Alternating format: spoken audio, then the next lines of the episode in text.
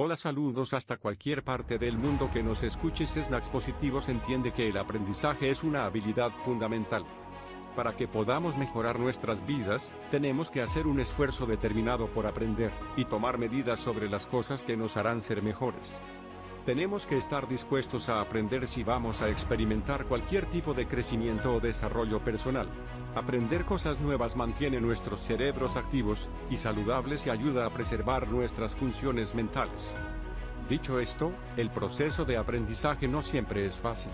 A veces es difícil e incluso incómodo aprender cosas nuevas. Debido a que aprender algo requiere de un gran compromiso, un poco de motivación puede ser de gran ayuda. Espero te guste este podcast, compartas y descargues la aplicación Anchor.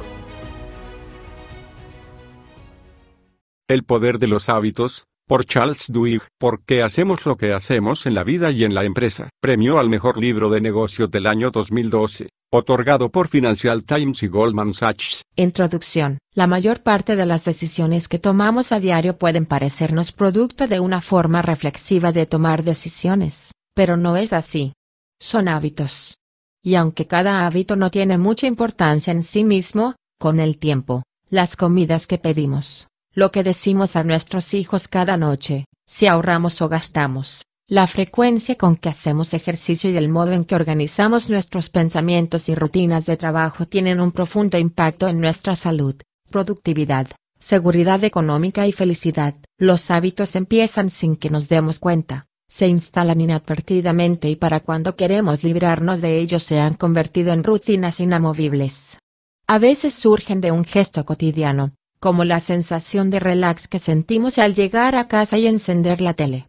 En ocasiones, se trata de hábitos inducidos, como usar dentífrico para cepillarse los dientes o utilizar ambientador. Decidido a desentrañar la psicología y la neurología de nuestros hábitos más arraigados, Charles Duhigg recurre a los más recientes descubrimientos en materia cerebral para mostrar a los lectores cómo llegar a dominar los resortes que definen nuestras costumbres.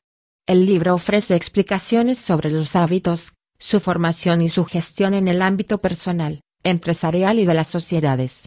En este resumen nos centraremos en el análisis de los patrones fundamentales que determinan el surgimiento de los hábitos en el ámbito de la vida cotidiana y de la publicidad, y señalaremos además algunos de los factores implicados en la transformación de los hábitos organizacionales. El bucle del hábito. Los hábitos, según los científicos, surgen porque el cerebro siempre está buscando una forma de ahorrar esfuerzo. Si dejamos que utilice sus mecanismos, el cerebro intentará convertir casi toda rutina en un hábito, porque los hábitos le permiten descansar más a menudo. Este instinto de ahorrar energía es una gran ventaja. Un cerebro eficiente nos permite dejar de pensar constantemente en las conductas básicas, como caminar y decidir qué vamos a comer, Así que podemos dedicar nuestra energía mental a inventar desde arpones y sistemas de riego hasta aviones y videojuegos. El proceso para la formación y consolidación de un hábito en nuestro cerebro es un bucle de tres pasos. Primero está la señal, el detonante que informa a nuestro cerebro que puede poner el piloto automático y el hábito que ha de usar. Luego está la rutina, que puede ser física,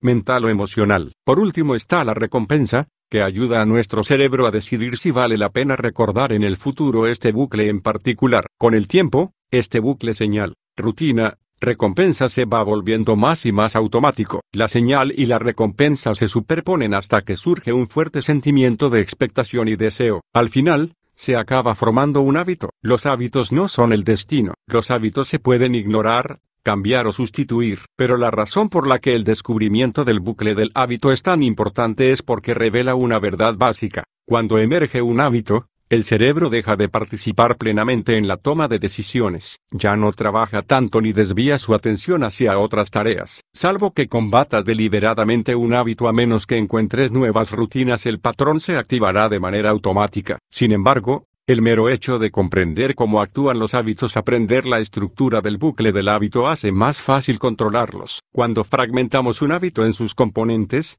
podemos aprender cómo modificarlo. Según Angra Biel, investigadora del MIT Instituto Tecnológico de Massachusetts, los hábitos nunca llegan a desaparecer, quedan grabados en las estructuras de nuestro cerebro, lo cual es una gran ventaja para nosotros, porque sería terrible que después de cada vacación tuviéramos que aprender a conducir de nuevo. El problema radica en que el cerebro no diferencia entre los buenos y los malos hábitos. Por eso, si tienes uno malo, siempre te estará acechando, esperando la señal y la recompensa. Esto explica por qué nos cuesta tanto crear hábitos para hacer ejercicio.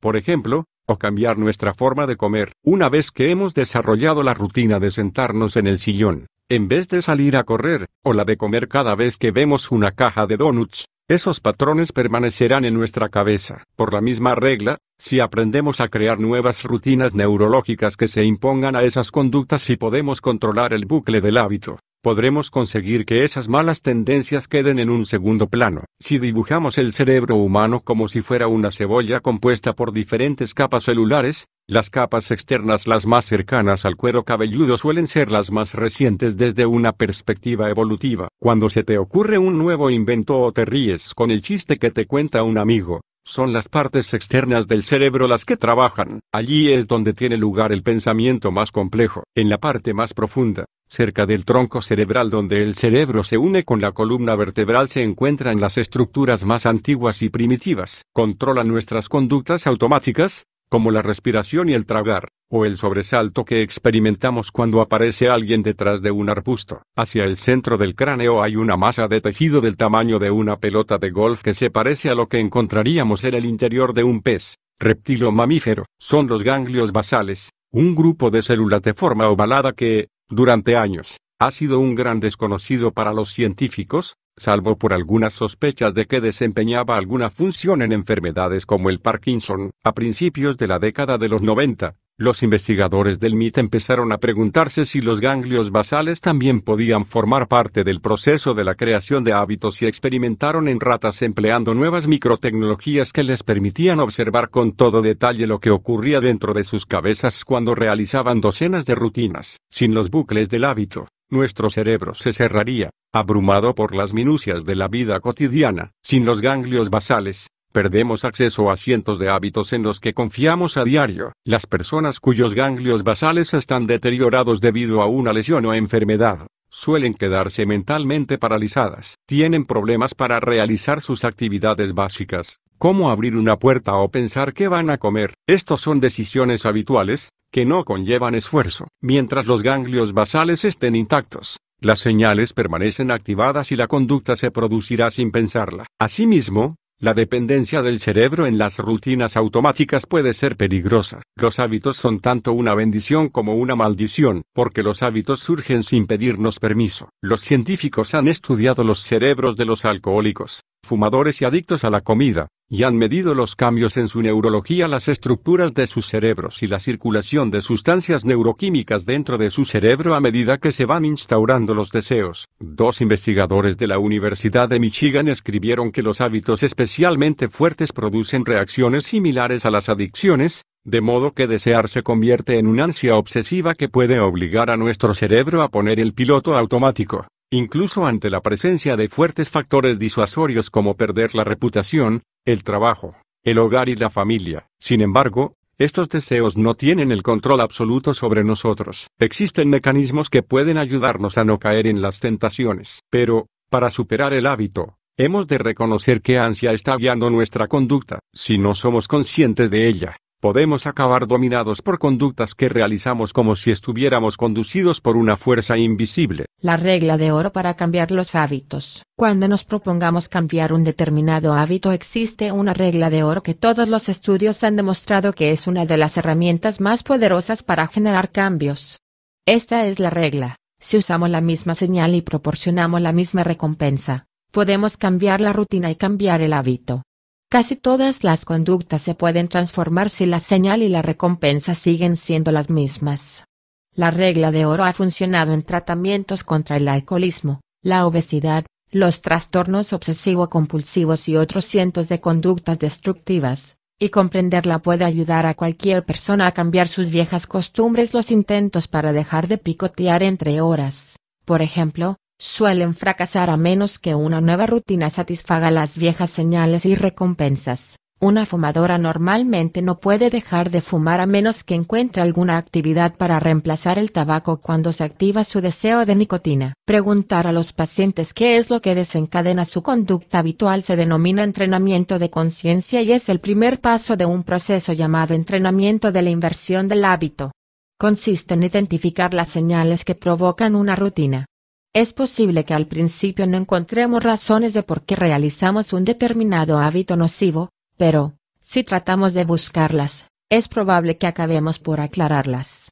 Por ejemplo, podemos pensar en qué situaciones típicas se produce ese hábito y después identificar qué sentimos después de este, que puede ser un estímulo físico. Entonces, cuando se produce la señal y también hemos identificado la recompensa, necesitamos desarrollar una respuesta competitiva que sustituya la rutina. Podemos llevar un registro de los momentos en que se produce la señal a lo largo del día y, en cada momento, realizar la respuesta competitiva que sustituya a la antigua rutina. Las técnicas de la terapia de inversión de hábito ponen de manifiesto uno de los principios fundamentales de los hábitos. Con frecuencia, no acabamos de entender las ansias que controlan nuestras conductas hasta que nos dedicamos a observarlas. Y aunque sea fácil describir el proceso de cambiar el hábito, no necesariamente lo es llevarlo a cabo. Es fácil suponer que el tabaco, el alcoholismo, comer en exceso u otros patrones arraigados se pueden cambiar sin un verdadero esfuerzo. Pero el verdadero cambio requiere trabajo y entender las ansias que nos conducen a esas conductas. Cambiar cualquier hábito requiere determinación. Si identificas las señales y las recompensas, puedes cambiar la rutina. Al menos la mayoría de las veces. No obstante, para algunos hábitos, hace falta otro ingrediente, la convicción. En el caso de los alcohólicos, por ejemplo, aunque les ofrezcas a las personas mejores hábitos, eso no remedia la causa por la que empezaron a beber. Llega un momento en que tienen un mal día y ninguna rutina conseguirá que todo parezca que está bien. Lo que realmente puede cambiar las cosas es creer que pueden afrontar esa situación de estrés sin el alcohol. Para que los hábitos cambien de manera permanente, la gente ha de estar convencida de que el cambio es posible. Y cuando las personas se unen a grupos donde el cambio parece viable, el potencial para que éste se produzca es más real. Para las empresas, entender la ciencia de la ansia es revolucionario. Existen docenas de rituales diarios que deberíamos realizar cada día y que jamás se convierten en hábitos porque, muchas veces, suele ser complicado averiguar cuáles son los deseos intensos que nos conducen a los hábitos.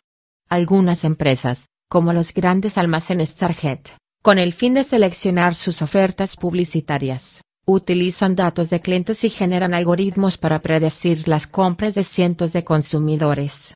Y son capaces incluso de llegar a descubrir, en función del registro de compra, qué clientes están embarazadas y qué ofertas deben enviarles porque todas las mujeres embarazadas que compran en Target suelen seguir unos hábitos de compra similares. Por otra parte, cuando utilizamos un nuevo producto de consumo, necesitamos alguna señal de que el producto está funcionando. A principios del siglo XX triunfó una pasta dentífrica llamada Pepsodent, a partir de la cual la mayoría de los estadounidenses convirtió en un hábito el cepillado de sus dientes. Con el tiempo se descubrió el motivo por el que Pepsodent se situó por delante del resto de pastas dentífricas de su época. Pepsodent contenía ácido cítrico, producto que entonces no utilizaban el resto de sus competidores. El ácido cítrico provocaba un picor refrescante en la boca al final del cepillado que hacía sentir a quienes la utilizaban que tenían la boca limpia. Cuando la gente empezó a desear sentir ese refrescante picor tras haberlo asociado a la limpieza, el cepillado se convirtió en un hábito.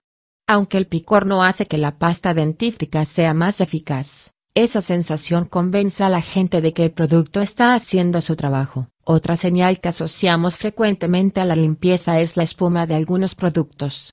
El champú no tiene por qué hacer espuma, pero se le añaden sustancias espumosas porque la gente espera eso cada vez que se lava el pelo. Lo mismo sucede con el detergente para la ropa, y con la pasta de dientes. Ahora todas las compañías añaden lauril sulfato de sodio para que la pasta de dientes haga más espuma. No limpia más, pero la gente se siente mejor cuando tiene un montón de espuma en la boca. Cuando el cliente empieza a desear esa espuma, se empieza a desarrollar el hábito. Cualquiera puede utilizar esta fórmula básica para crear sus propios hábitos o descubrir qué hábitos son susceptibles de crearse en los consumidores. Se trata de escoger la señal y la recompensa adecuadas. Y entonces aparecerá el deseo que lleva a la formación del hábito. Los hábitos básicos de las organizaciones de éxito. Algunos hábitos tienen el poder de iniciar una reacción en cadena, cambiando otros hábitos a medida que se instauran en la vida de una persona o en una organización. Es decir, algunos hábitos importan más que otros para rehacer los negocios y la vida. Son hábitos básicos, son los hábitos que más importan, aquellos que, cuando empiezan a cambiar, desplazan y rehacen otros patrones. Si nos concentramos en cambiar y en cultivar los hábitos esenciales, podemos producir cambios generalizados. Sin embargo, Identificar los hábitos básicos es engañoso. Para descubrirlos se ha de saber dónde se tiene que mirar. Detectar los hábitos básicos significa buscar ciertas características. Los hábitos básicos ofrecen lo que conocemos dentro de la literatura académica como pequeños triunfos. Ayudan a que florezcan otros hábitos creando nuevas estructuras y establecen sistemas de trabajo en los que el cambio se vuelve contagioso. Los pequeños triunfos son justamente lo que parecen y forman parte del proceso en que los hábitos básicos crean cambios generalizados. Un gran número de investigaciones han demostrado que los pequeños triunfos tienen un poder enorme, una influencia desproporcionada para lo que son los logros de las propias victorias. Cuando se ha logrado un pequeño triunfo, se ponen en marcha las fuerzas para lograr otro pequeño triunfo. Los pequeños triunfos alimentan cambios transformadores elevando las pequeñas ventajas a patrones que convencen a las personas de que pueden lograr cosas aún mayores. Algunas compañías y organizaciones de Estados Unidos han adoptado la idea de utilizar hábitos básicos para reestructurar los centros de trabajo. Los hábitos básicos nos transforman creando culturas que nos aclaran los valores, que en los momentos difíciles o de incertidumbre es fácil que olvidemos. Hacia principios de la década de los 80, un joven llamado Howard Schultz trabajaba para un fabricante de plásticos cuando observó que un pequeño empresario poco conocido de Seattle encargaba un número exagerado de conos para filtros de café. Schultz tomó un avión y se enamoró de la compañía, Starbucks. Dos años después, cuando se enteró de que Starbucks, que por aquel entonces contaba solo con seis tiendas, estaba en venta, pidió dinero a todos sus conocidos y la compró. Eso fue en 1987. En tres años, ya tenía 84 tiendas. Seis años después, más de mil. En la actualidad, hay 17.000 tiendas en más de 50 países. El enfoque de Schultz en la formación de los empleados y en el servicio al cliente convirtió a Starbucks en una de las compañías más famosas del mundo. Durante años estuvo personalmente implicado en casi todos los aspectos de la dirección de la empresa. En el año 2000 estaba agotado y delegó en otros ejecutivos los asuntos cotidianos. A partir de ese momento, Starbucks empezó su declive. Al cabo de unos pocos años, los clientes empezaron a quejarse de la calidad de las bebidas y del servicio al cliente. Los ejecutivos, concentrados en la frenética expansión de la compañía, muchas veces desoían las quejas. Los empleados dejaron de estar contentos. Las encuestas indicaban que la gente empezaba a asociar Starbucks con café tibio y sonrisas vacías. Así que en 2008 Schultz volvió a asumir la gerencia de la compañía. Entre sus prioridades estaba reestructurar algunos puntos del programa de formación de la empresa,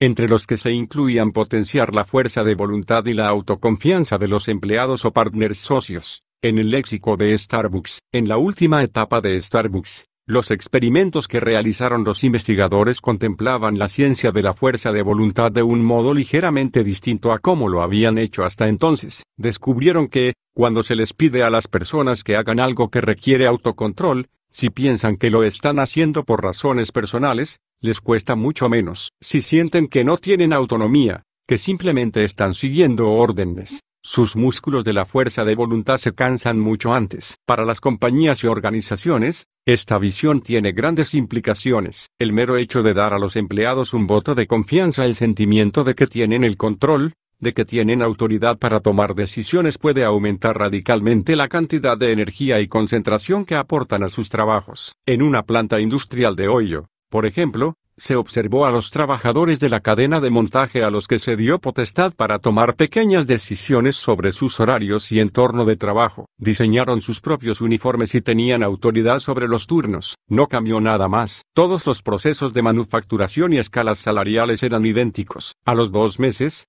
La productividad de la planta había aumentado un 20%. Los trabajadores hacían pausas más cortas y cometían menos errores. Dar la oportunidad a los empleados para que sintieran que tenían el control hizo que aumentara notablemente el grado de autodisciplina que utilizaban en su trabajo. Lo mismo sucedió en Starbucks. Hoy en día, la compañía está centrada en conceder a los empleados una mayor autoridad. Les han pedido que vuelvan a diseñar la disposición de las cafeteras expreso y de las cajas registradoras que decidan ellos mismos cómo dar la bienvenida a los clientes y dónde colocar los productos. No es extraño que un store manager, el responsable del local, pase horas reunido con sus empleados discutiendo cuál es el mejor lugar para colocar una batidora. Hemos empezado a pedir a nuestros partners que utilicen su intelecto y creatividad, en lugar de decirles, saca el café de la caja, pon aquí la taza, sigue esta regla, dice Chris Enskov uno de los vicepresidentes de Starbucks. A la gente le gusta sentir que tiene el control sobre su vida. Ha descendido el número de empleados que se marchan. Ha aumentado la satisfacción de los clientes. Desde el regreso de Schultz, Starbucks ha incrementado sus ingresos en más de 1.200 millones de dólares al año. En etapas anteriores, el hábito de potenciar la fuerza de voluntad de los empleados de Starbucks había sido un propósito constante en los planes de formación. Para muchos empleados, Starbucks es su primera experiencia laboral, dice Christine Deputy, que supervisó los programas de formación de la compañía durante más de una década. Si tus padres o profesores te han estado diciendo toda tu vida lo que tenías que hacer, y de pronto los clientes te gritan y tu jefe está demasiado ocupado para indicarte cómo has de actuar, puede ser una experiencia abrumadora. Hay muchas personas que son incapaces de hacer esa transición. Starbucks descubrió que la solución era convertir la autodisciplina en un hábito organizativo. Al principio, los intentos de Starbucks para fomentar la fuerza de voluntad de sus empleados fallaron y sus ejecutivos vieron que tenían que cambiar de enfoque. Empezaron por examinar con detalle lo que estaba pasando en sus establecimientos. Vieron que sus empleados fracasaban cuando llegaban a un punto de inflexión. Lo que necesitaban eran hábitos institucionales que los ayudaran a ser autodisciplinados. Algunos empleados, Concretamente al enfrentarse a situaciones de estrés o de incertidumbre, respondían mal y su autocontrol se esfumaba. Por ejemplo, cuando un cliente empezaba a gritarles, un empleado normalmente tranquilo perdía la compostura. Lo que realmente necesitaban los empleados eran instrucciones claras respecto a cómo manejar los puntos de inflexión, una rutina para que siguieran adelante cuando sus músculos de fuerza de voluntad empezaban a flojear. Así que la compañía desarrolló material de formación nuevo con rutinas para los momentos en que sus empleados tenían que enfrentarse a una situación difícil. Los manuales enseñaban a los trabajadores a responder a señales específicas, como un cliente que grita o una cola larga en caja. Los directivos enseñaron a los empleados mediante juegos de rol hasta que sus respuestas se volvieron automáticas. Así es como la fuerza de voluntad se convierte en un hábito, eligiendo un tipo de conducta con antelación y, luego, siguiendo esa rutina cuando llegue el punto de inflexión. Starbucks no es la única compañía que utiliza estos métodos de formación, lo que hacen todas ellas es centrarse en un determinado hábito básico que acaba influyendo en los demás aspectos de la organización. El poder de una crisis. En algunas ocasiones puede ser necesario que se produzca una crisis en la organización para poder modificar rutinas inflexibles o equivocadas que la ponen en situaciones límite, pero hasta que no se produce la crisis no hay manera de cambiar estas rutinas. Los buenos líderes aprovechan las crisis para rehacer los hábitos de una organización. Los administradores de la NASA, por ejemplo, intentaron durante años mejorar los hábitos de seguridad de la agencia, pero sus intentos no tuvieron éxito hasta que explotó la nave espacial Challenger, en 1986. Tras esa tragedia, la organización consiguió superar los obstáculos para replantearse normas de calidad más exigentes. Las compañías no son familias. Son campos de batalla en una guerra civil. Sin embargo, a pesar de esta capacidad para la guerra intestina, la mayoría de las compañías funcionan con una paz relativa, año tras año, porque tienen rutinas hábitos que crean treguas y permiten que todo el mundo deje a un lado sus rivalidades durante el tiempo suficiente para completar el trabajo del día. Los hábitos organizativos ofrecen una promesa básica. Si sigues los patrones establecidos y acatas las treguas, las rivalidades no destruirán a la compañía, aumentarán las ganancias y, al final, todos saldremos beneficiados. Pero, a veces, las treguas, aunque estén perfectamente equilibradas, Pueden ser peligrosas si no están bien diseñadas. Philip Brickell, un empleado de 43 años del Metro de Londres, estaba en el interior de uno de los cavernosos pasillos principales de la estación de King's Cross una tarde del mes de noviembre de 1987 recogiendo billetes, cuando un pasajero le avisó de que había un pañuelo de papel ardiendo al pie de una de las escaleras mecánicas cercanas. El pañuelo estaba al principio de una de las escaleras más largas de la estación, la que correspondía a la línea de Piccadilly. Brickell abandonó inmediatamente su puesto, bajó por la escalera hasta andén, encontró la bola de papel en brasas y con una revista enrollada apagó el fuego. Luego regresó a su puesto. Brickell no se preocupó más. No intentó investigar por qué estaba ardiendo el papel o si procedía de algún incendio más grande en otra parte de la estación. No mencionó el incidente a ningún otro empleado ni llamó al departamento de incendios. Había otro departamento que se encargaba de la seguridad respecto al tema de incendios y Brickell, respetando las estrictas divisiones que regían el metro, sabía bien que no podía meterse en territorio ajeno. Además, aunque hubiera indagado por su cuenta para descubrir si había un incendio, no habría sabido qué hacer con la información. La estricta cadena de mando del metro le prohibía ponerse en contacto con otro departamento sin la autorización previa de un superior. Y las rutinas del metro transmitidas de empleado a empleado le indicaban que bajo ninguna circunstancia debía decir en voz alta dentro de la estación nada que se pareciera a la palabra fuego, para evitar que cundiera el pánico entre los pasajeros. Ni siquiera al más alto nivel, un director se atrevía a traspasar el territorio de otro, escribió más tarde un investigador. Por lo tanto, el director de ingeniería no se ocupaba de que el personal estuviera debidamente entrenado en seguridad contra incendios y procedimientos de evacuación, porque consideraba que esos asuntos dependían de la dirección de operaciones. A los 15 minutos de que Brickell regresara a su taquilla, otro pasajero observó un hilo de humo al subir por la escalera de la línea de Piccadilly y se lo mencionó a un empleado del metro. Por fin avisaron al inspector de seguridad de King's Cross, Christopher Ayes, para que investigara. Sin embargo, el inspector Ayes no llamó a los bomberos. No había visto el humo con sus propios ojos y otra de las normas tácitas del metro era que jamás se debía llamar a los bomberos salvo que fuera absolutamente necesario. Un policía que había visto que las llamas se empezaban a arder por encima de los escalones creyó que tenía que avisar a comisaría y llamó a sus superiores. Al final, dieron aviso a los bomberos 22 minutos después de que alguien avisara a Brickell del papel ardiendo. Más de una docena de estudios y amonestaciones indicaban que el metro no estaba preparado para los incendios y que el personal debía ser entrenado para usar los aspersores y extintores que había en cada andén. Nadie en King's Cross sabía utilizar el sistema contra incendios, a pesar de que el jefe de bomberos, hacía dos años, había escrito una carta en que mostraba su preocupación y denunciaba los hábitos de seguridad de los trabajadores del metro. Sin embargo, el inspector de seguridad nunca vio esa carta porque fue enviada a un departamento que no era para el que él trabajaba, y nunca se volvieron a redactar unas normas del metro que incluyeran ese aviso. Hayes se olvidó por completo de que existía el sistema contra incendios por aspersión. Las treguas que regían el metro garantizaban que todo el mundo estuviera en su lugar, pero no dejaban espacio para prender nada que no fuera lo que cada uno tenía asignado. Hayes pasó al lado de los mandos del sistema contra incendios sin tan siquiera echarles un vistazo. Casi media hora después del pañuelo de papel ardiendo, llegó el primer bombero a King's Cross. Cuando entró en el vestíbulo de venta de billetes vio un humo oscuro y denso que empezaba a serpentear por el techo.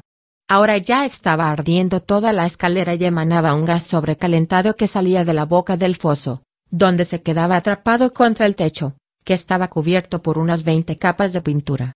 Unos pocos años antes, el director de operaciones del metro había sugerido que toda esa pintura podía suponer un riesgo de incendio. ¿No se podrían eliminar las capas viejas antes de dar una nueva mano? No obstante, los protocolos de pintura no eran de su incumbencia.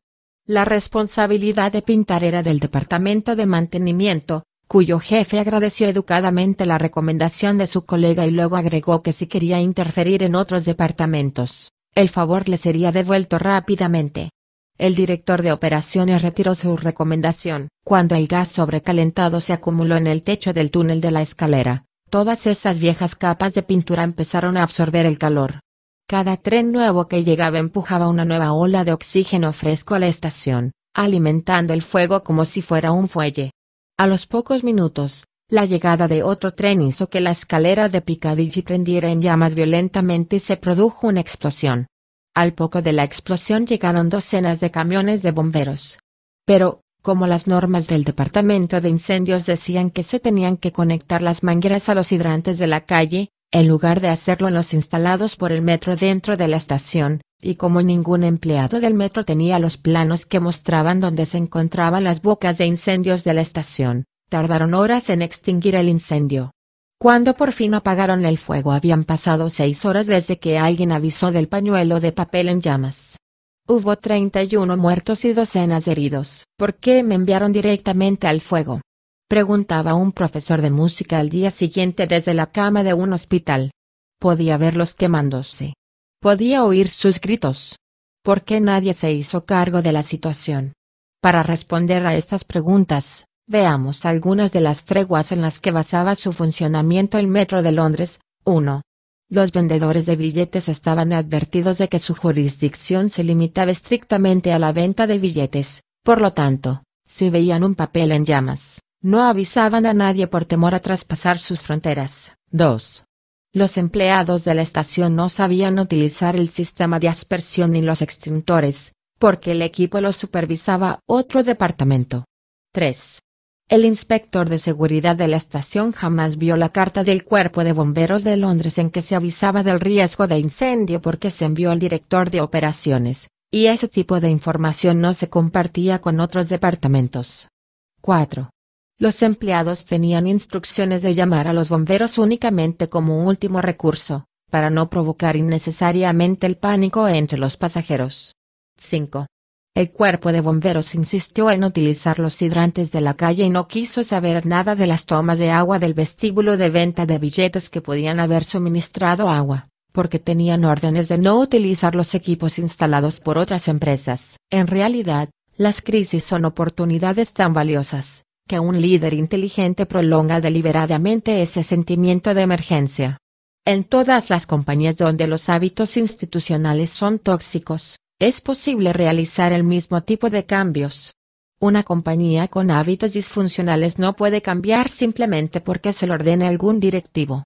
Por el contrario, los ejecutivos inteligentes buscan el momento de crisis o crean una percepción de crisis y cultivan ese sentimiento de que algo ha de cambiar hasta que al final todo el mundo está dispuesto a superar los patrones con los que viven todos los días.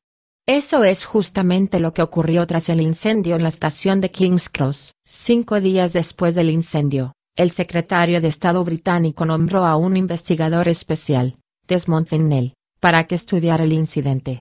Fennell empezó por entrevistar a los directivos del metro, y enseguida se dio cuenta de que todos sabían desde hacía años que las medidas de prevención contra incendios eran un problema grave y, sin embargo, nada había cambiado. Algunos administradores habían propuesto nuevas jerarquías que habrían aclarado la responsabilidad de la prevención contra incendios. Otros habían propuesto conceder más poder a los jefes de estación para que pudieran sortear las divisiones entre los departamentos. Ninguna de esas reformas se había llevado a cabo.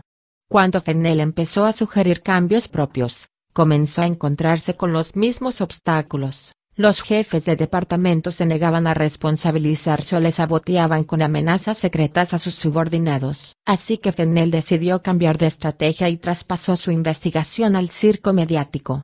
Convocó sesiones públicas que duraron 91 días y pusieron al descubierto una organización que había hecho caso omiso de las múltiples advertencias sobre los riesgos dio a entender a los periodistas que los pasajeros corrían un grave peligro cada vez que entraban en el metro. Interrogó repetidamente a docenas de testigos que describieron la organización como un lugar donde las batallitas eran más importantes que la seguridad de los pasajeros. Su informe final, de 250 páginas, publicado casi al cabo de un año del incendio, era una acusación mordaz sobre el metro donde se retrataba una organización malograda por la ineptitud burocrática. La respuesta fue inmediata y abrumadora. Los pasajeros se amotinaron delante de las oficinas del metro. Los directivos fueron despedidos. Se dictaron un montón de nuevas normas y se superó la cultura del metro.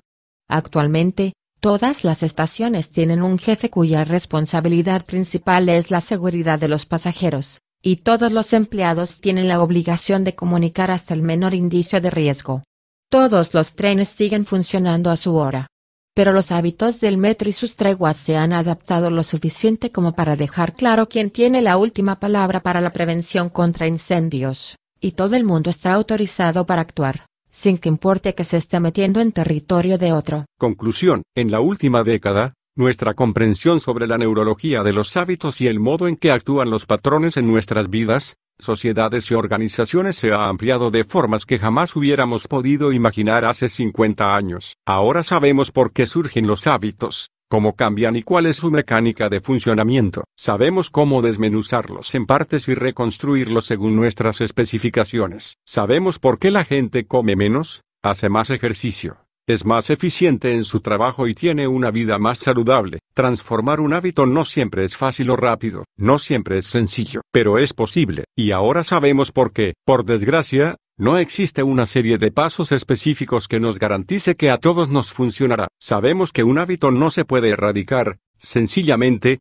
se ha de sustituir, y sabemos que los hábitos son más maleables cuando se aplica la regla de oro para cambiar los hábitos, mantener la misma señal y la misma recompensa, e insertar una nueva rutina. Pero eso no basta. Para que el hábito se afiance, hemos de creer que el cambio es posible. Normalmente, esa creencia solo surge con la ayuda de un grupo. Si quieres dejar de fumar, instaura una rutina diferente que satisfaga el deseo de fumar. Luego, busca un grupo de apoyo, unos cuantos exfumadores o una comunidad que te ayude a creer que puedes estar sin nicotina, y utiliza al grupo cuando sientas que te fallan las fuerzas. Es evidente, si quieres cambiar un hábito has de hallar una rutina alternativa, y tus probabilidades de éxito aumentarán espectacularmente cuando te comprometas a cambiar formando parte de un grupo. Tener fe es esencial, y eso se produce a raíz de una experiencia grupal. Aunque esa comunidad solo se componga de dos personas, sabemos que el cambio es posible. Los alcohólicos pueden dejar de beber, los fumadores pueden dejar de fumar, los eternos perdedores pueden llegar a ser campeones. Puedes dejar de morderte las uñas o de picotear en el trabajo,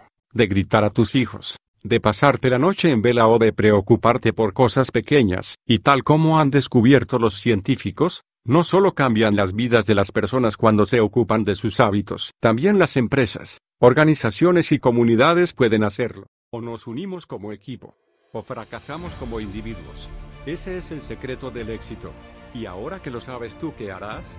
Si te gustó este audio, comenta, síguenos, comparte y descarga la aplicación Anchor. Esto fue Snacks Positivos.